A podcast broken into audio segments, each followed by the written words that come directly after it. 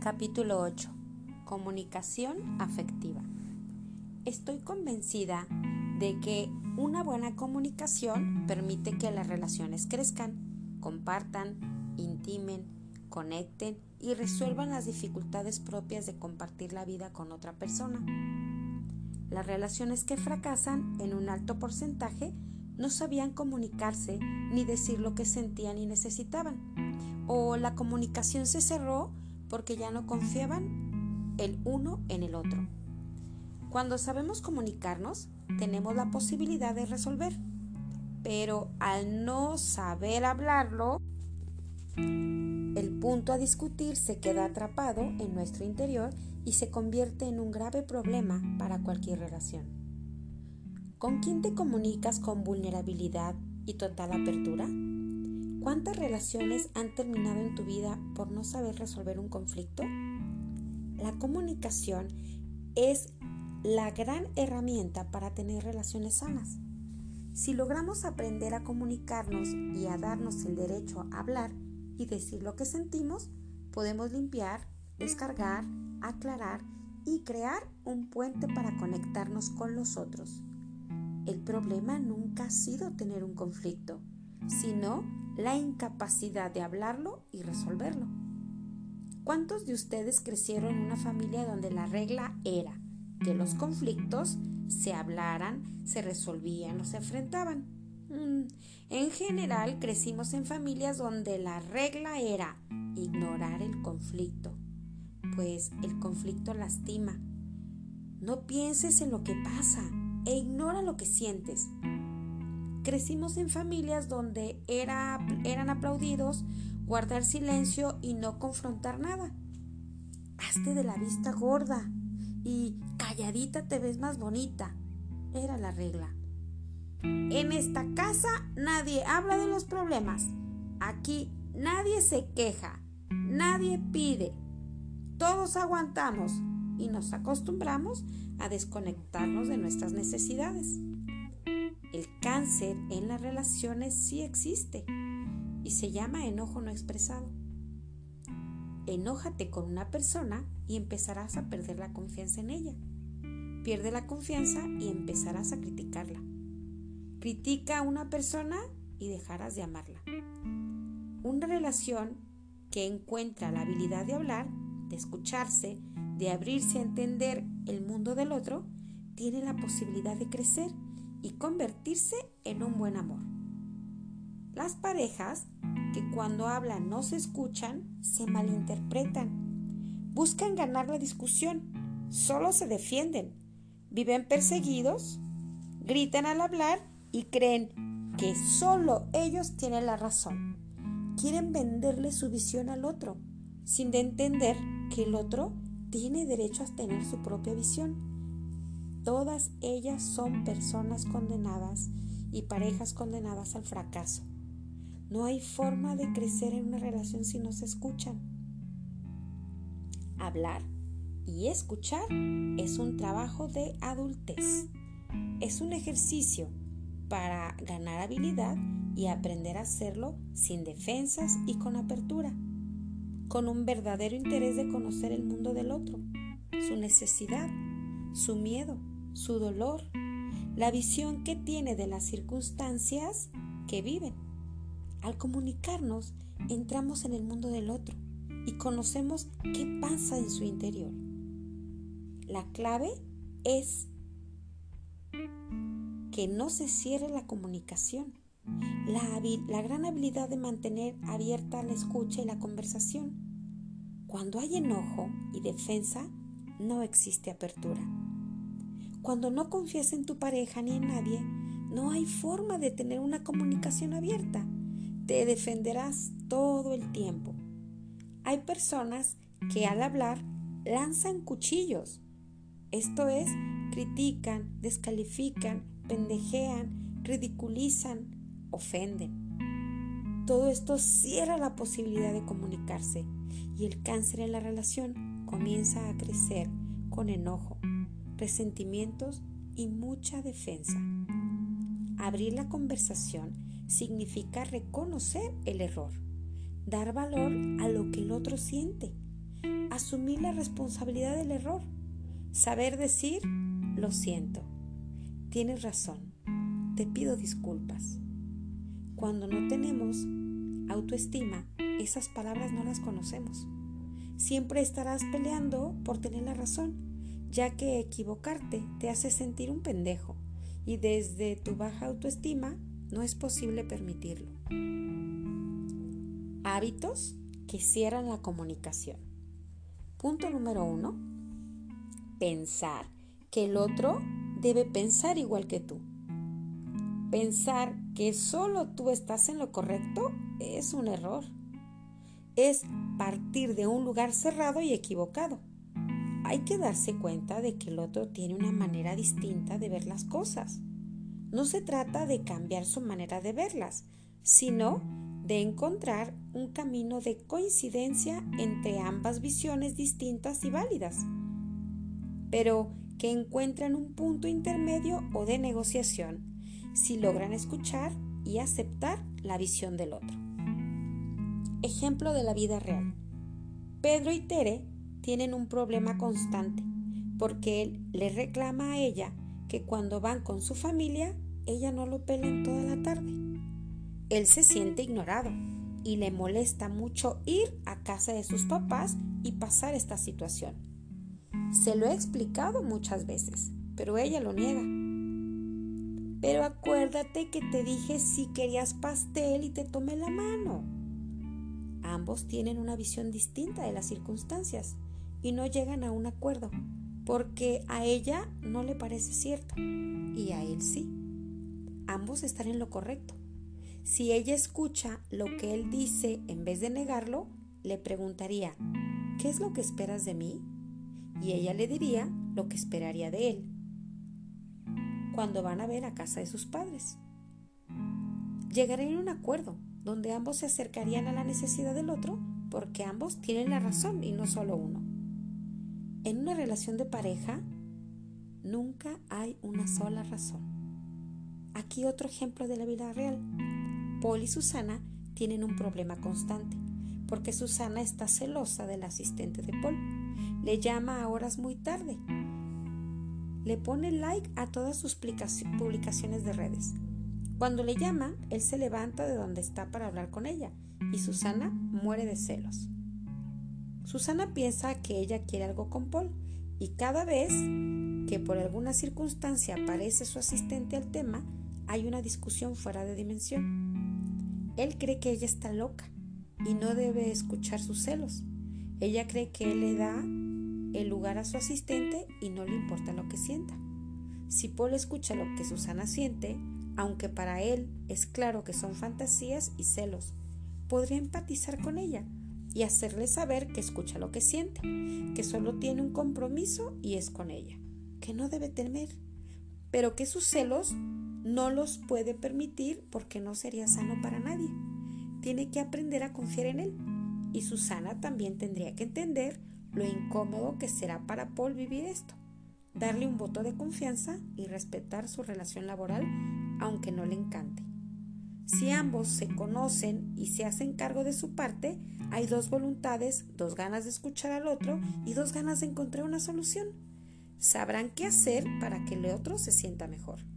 No me refiero a correr al asistente para que Susana se sienta mejor, ni quedarse callada para no incomodar a Paul, sino hacerse cargo de lo que sienten y encontrar un punto sano donde ambos piensen en el otro y les importe que esté bien. El otro tiene un mundo lleno de tantas cosas incomprensibles que pueden ser difíciles de entender, pero no por eso son inválidas. Estar en pareja es hacer un esfuerzo por entender los mundos del otro, sus miedos, sus visiones, sus confusiones y aprender a caminar con eso. Pregúntate 1. ¿Estoy abierto a entender y a respetar su mundo? 2. ¿Qué está sintiendo o necesitando de mí con lo que me dice? 3. ¿Estoy comunicando lo que siento? ¿Responsabilizándome de mi parte? Punto número 2 de hábitos que cierran la comunicación. Hablar sin escuchar o escuchar sin hablar.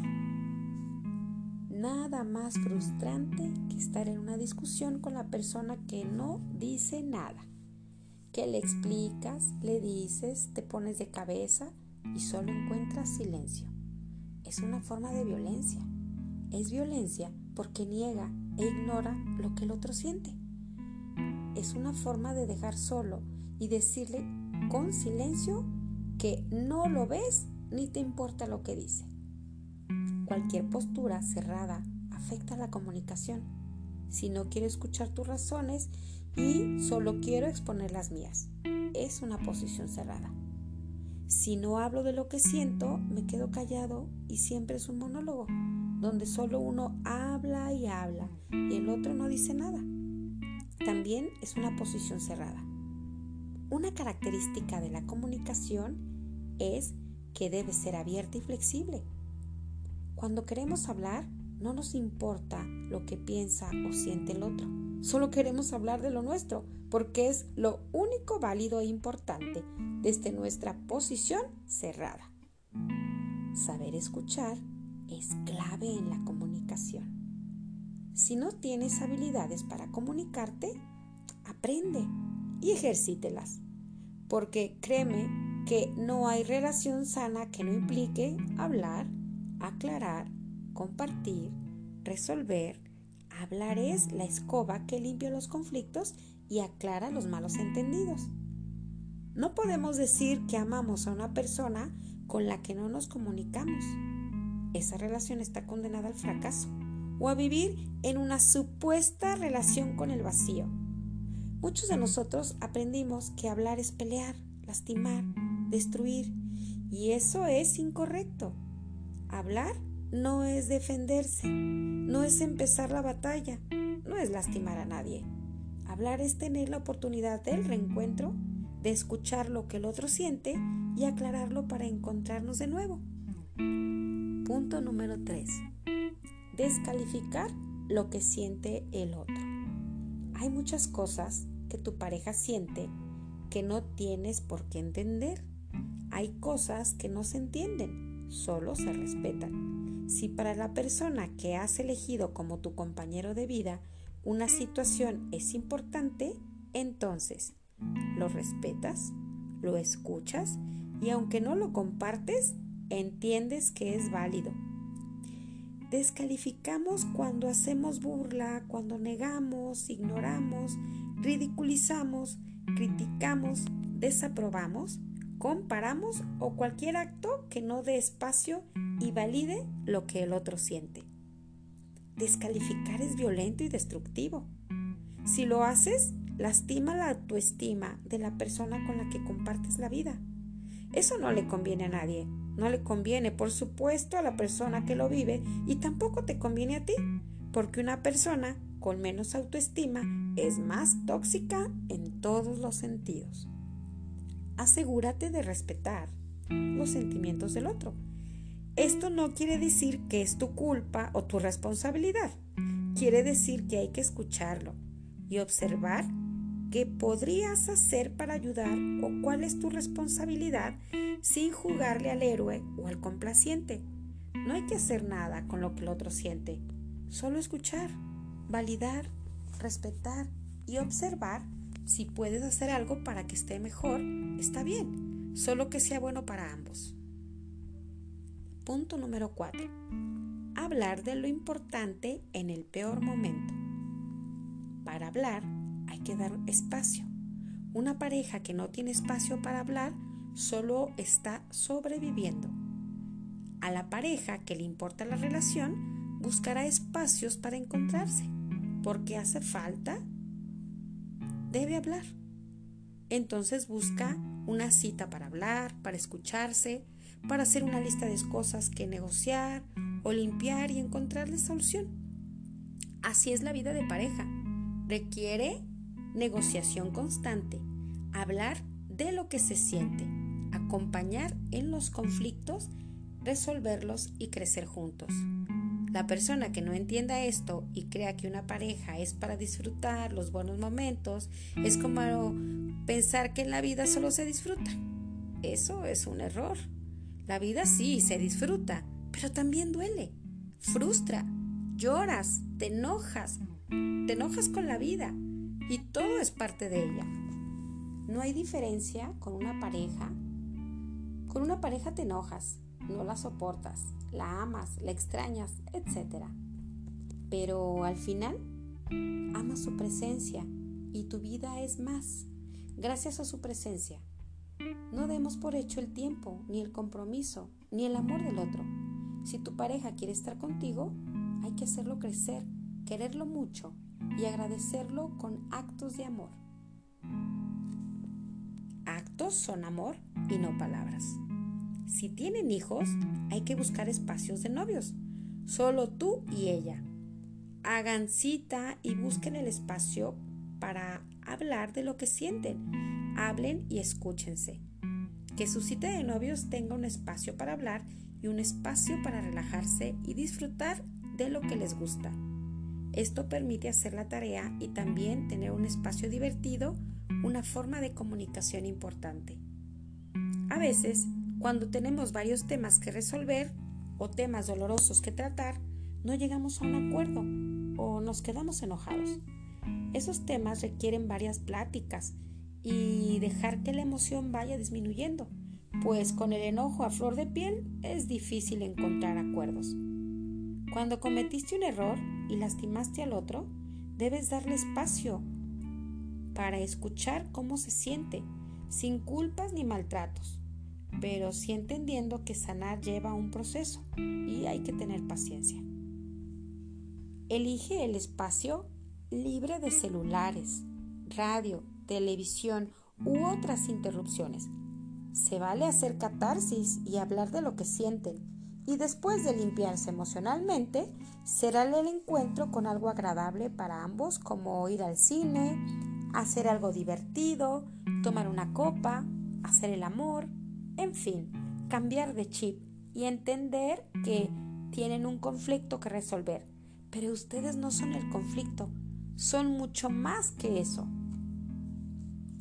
Durante mi embarazo de Isabela, mi esposo y yo conocimos una parte del otro que alucinamos.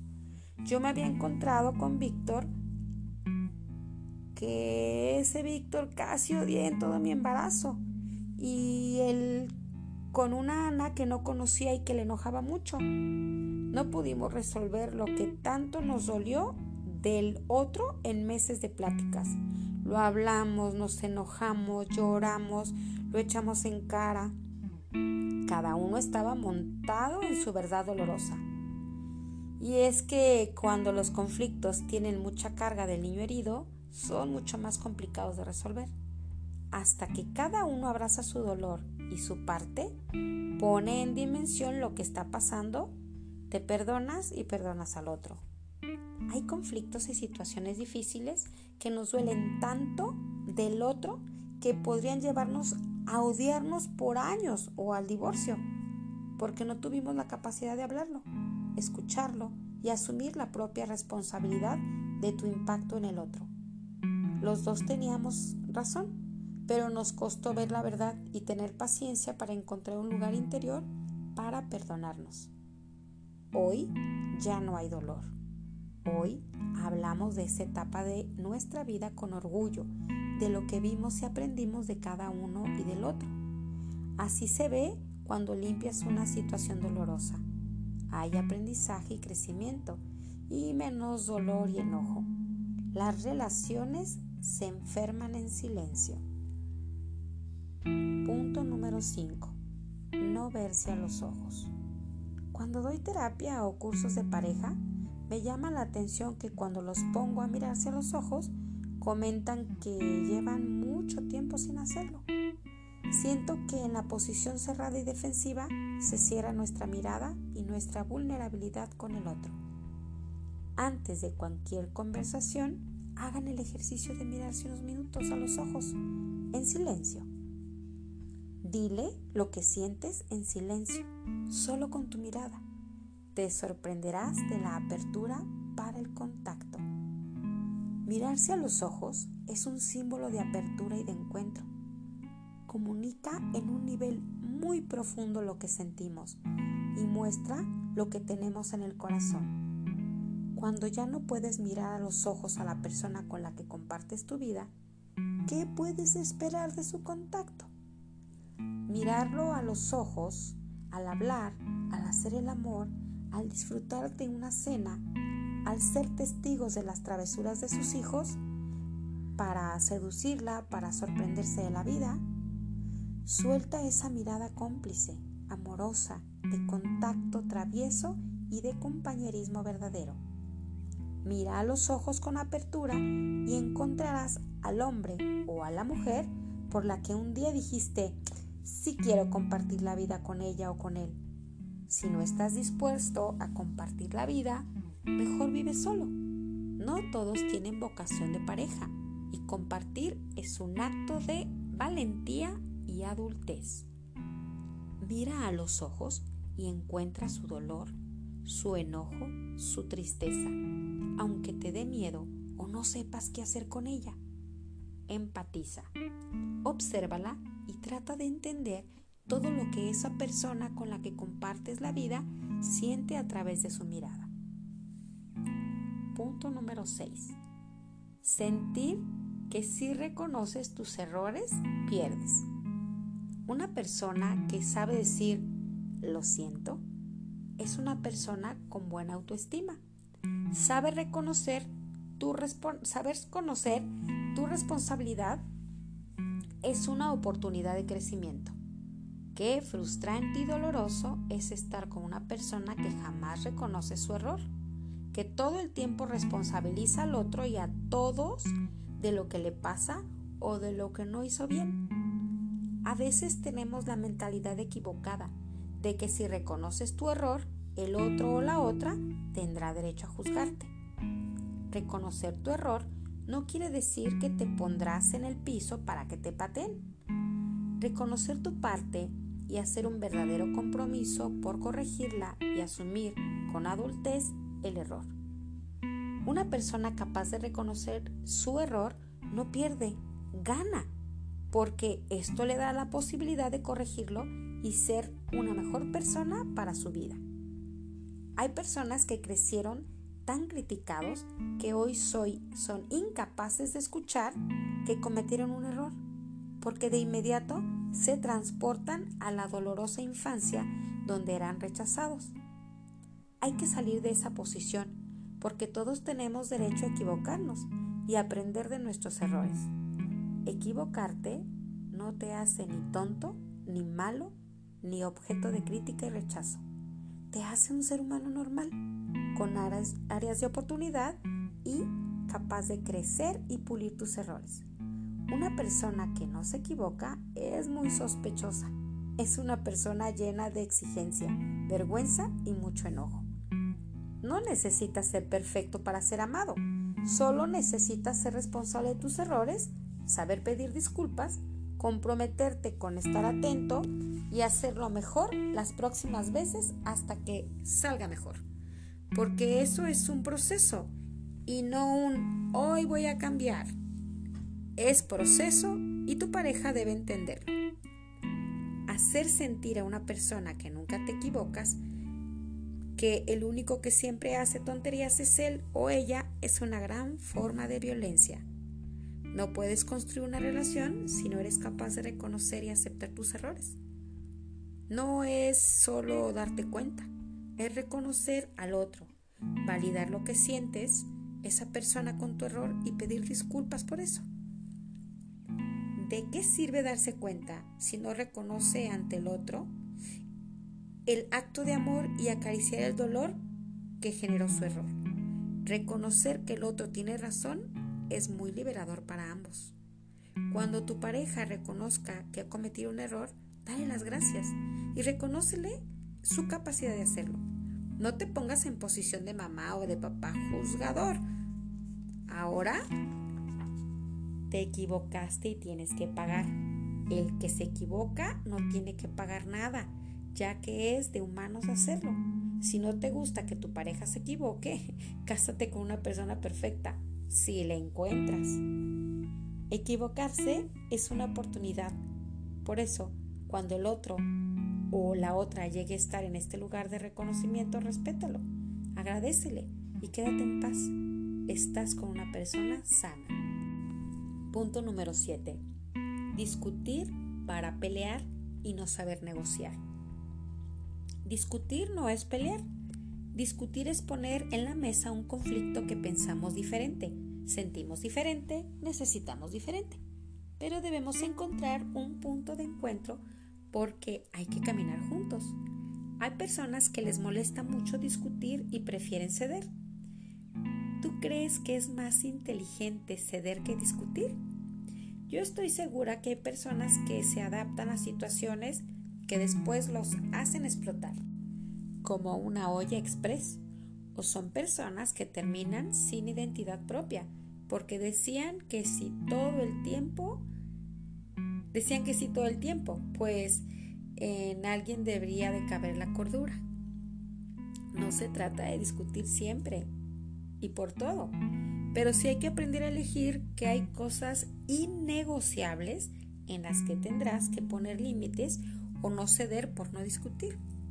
Si el 80% de las situaciones prefieres adaptarte y quedarte callado por no discutir con tu pareja, cuidado, porque cuando la mayoría de las veces te mueves, la pareja pierde y esto cobra factura en la relación. Es un 50-50. A veces cedo yo, otras tú. Hoy fuimos con tus amigos, mañana vamos con mi familia. Hoy te complazco con lo que te gusta, mañana tú lo haces conmigo. Y otras ni tú ni yo. Ambos nos complacemos para quedar bien. Unas yo me muevo y otras tú y otras los dos ejemplo de la vida real. Miguel quiere llegar a su casa y no saber de nada. Quiere llegar, cenar y sentarse a ver la tele. Y que Sonia se siente a su lado, lo tome de la mano y vea la tele con él. De preferencia en silencio. Sonia quiere todo lo contrario. Está esperando que llegue Miguel para platicar, para estar juntos y darse un espacio antes de terminar el día para compartir. Las cosas no pueden ser como quiere Miguel, pero tampoco como Sonia. En una discusión sana se habla de la situación, se describen los hechos, se dice lo que cada uno espera y necesita y se llega a un acuerdo, donde ambos caminan hacia el otro para encontrarse. Sonia y Miguel resolvieron que lunes y miércoles ella iba a acompañar a Miguel como a él le gusta y martes y jueves Miguel llegaría en actitud de escuchar y compartir con Sonia. Eso ha liberado a ambos, porque ya no esperan algo que no pasa. Cada uno se siente respetado con su necesidad y es capaz de estar bien con el otro cuando le toca. Pero también son flexibles porque a veces llega Miguel muerto y le pide a Sonia que le permita desconectarse o Sonia necesita decirle algo muy importante y se, se adaptan. Es una cosa de sentido común, pero en ocasiones tenemos tan poca capacidad de hablarlo, malos ejemplos de cómo se hacen las cosas en pareja, defensa, miedo a amar y ser lastimados, que el sentido común casi no opera en muchas situaciones. Para encontrar una negociación hay que ser flexibles, hay que ser creativos y hay que hacer propuestas. Hay que pensar en opciones hay que moverse de la zona de confort, hay que ver al otro e intentarlo, hay que romperse uno mismo en su comodidad. Si no sale bien el cambio o movimiento, se cambia la estrategia y se busca una nueva. Todo es negociable y se vale cambiar hasta que sientas y se sientan mejor. En la pareja como en la vida, todo es una eterna negociación. Punto número 8 traer el carreteo de conflictos. Los conflictos tienen fecha de caducidad. Si ya pasaron más de tres meses, ya es un tema de discusión pasada. Ya perdió vigencia.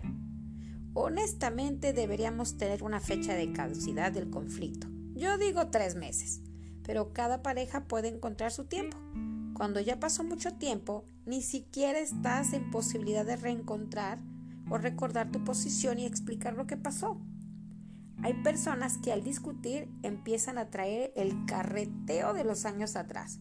Cuando la persona hizo lo mismo hace ocho años que cuando empezaba la relación. Perdón, pero ya no podemos resolver lo que ya pasó hace años. Ya no lo hablaste, perdiste derecho, porque está muy difícil resolver los conflictos después de tanto tiempo. El carreteo también es una forma de perderte en la discusión interminable, porque se está buscando lanzar piedras de viejos errores en la cara del otro. Culpabilizar y sentir que tiene la razón es inquisidor y pone a la defensa a la persona. Si la persona cometió esos errores años atrás, lo único que prueba es que es auténtica, es lo que es tú eres el que debe elegir si está con una persona que hace lo mismo siempre, porque eso es lo que hay. Hay lo que hay, nada nuevo, o lo tomas o lo dejas. No hay que estar casados con lo que creemos que se va a convertir el otro. Hay personas que ven lo que quieren ver o piensan que van a hacer a la persona a su modo. Eso no es posible. Las personas cambian, sin duda, pero solo cuando se sienten amadas como son y cuando quieren hacerlo. Hay que ver, aceptar y amar lo que hay. Las discusiones en carreteo son interminables. No hay posibilidad de encontrar solución. Son perversas. Desde un niño herido rebelde que quiere dar de palos, desgastan mucha energía y no solo nos dejan en la frustración y la defensa, Problemas de hoy, soluciones hoy. Y si hay un viejo tema que no hablaste, pero que no puedes soltar, entonces habla específicamente de eso, dando contexto. Cuando comenzamos la relación pasó algo que me lastimó y que no he podido soltar. Necesito hablarlo. Es un tema específico del que se requiere hablar y buscar una solución o ser escuchado. Insisto, es solo un tema específico y no una posición de carreteo. Eso es distinto. El carreteo es hablar de algo natural y traer mil ejemplos del pasado. Esos ejemplos confunden y son para juzgar al otro. No suman, solo restan e impiden encontrar una solución a un tema. Punto número 9. Interpretar lo que el otro dice ser objetivo y descubrir, describir un comportamiento sin interpretarlo es bastante complicado. Casi siempre interpretamos lo que quiere decir el otro en ese acto. Si llego tarde, quiere decir que no le importo. Si no llevo mi auto a verificar, quiere decir que me quiere molestar. Si no me llamó, está con alguien más. Tomamos personal lo que al otro le pasa o sus incapacidades y eso es muy complicado a la hora de comunicarnos porque no lidiamos con un problema de puntualidad, sino con un problema de amor, porque a ti no te importa cuando llegas tarde. Si, no siempre los actos quieren decir para el otro lo que quieren decir para ti. No podemos abordar un problema solo interpretando lo que tú quieres decir con eso que haces. Aquí un ejemplo de la vida real. Ana, quedaste de llegar a las 8 y son las 9 y vas llegando. Es una hora más tarde y estoy molesto contigo. Ana, quedaste de llegar temprano y es muy claro que te vale madres de que esté aquí esperando. En la segunda opción hay una clara intención, aunque vendría ser válido que te haga sentir así, no es válido ponerlo como algo que vive el otro. Para comunicarlo debería hacerlo así. Ana, llegaste una hora tarde y cada que haces eso siento que no te importo. Con esta afirmación ya nos estamos haciendo responsable de lo que interpretamos. Es distinto porque cuando haces una interpretación del acto del otro, estás poniendo algo que es tuyo y que cerrará la comunicación. El gran reto de la comunicación es que no se cierre y se mantenga una actitud abierta para escuchar y hablar. Si interpretas lo que la otra o el otro quieren decir según tú, entonces anulas la comunicación. hay que hacernos responsables de lo que interpretamos y tratar de ser objetivos con el acto. No te despediste a salir, es distinto a eres un pelado y sales de la casa como animalito. ¿Crees que la segunda opción cierra la comunicación? Claro que sí, porque no le permite al otro observar un comportamiento erróneo y recibe un juicio descalificador. Hay que hacer un esfuerzo por describir más que interpretar.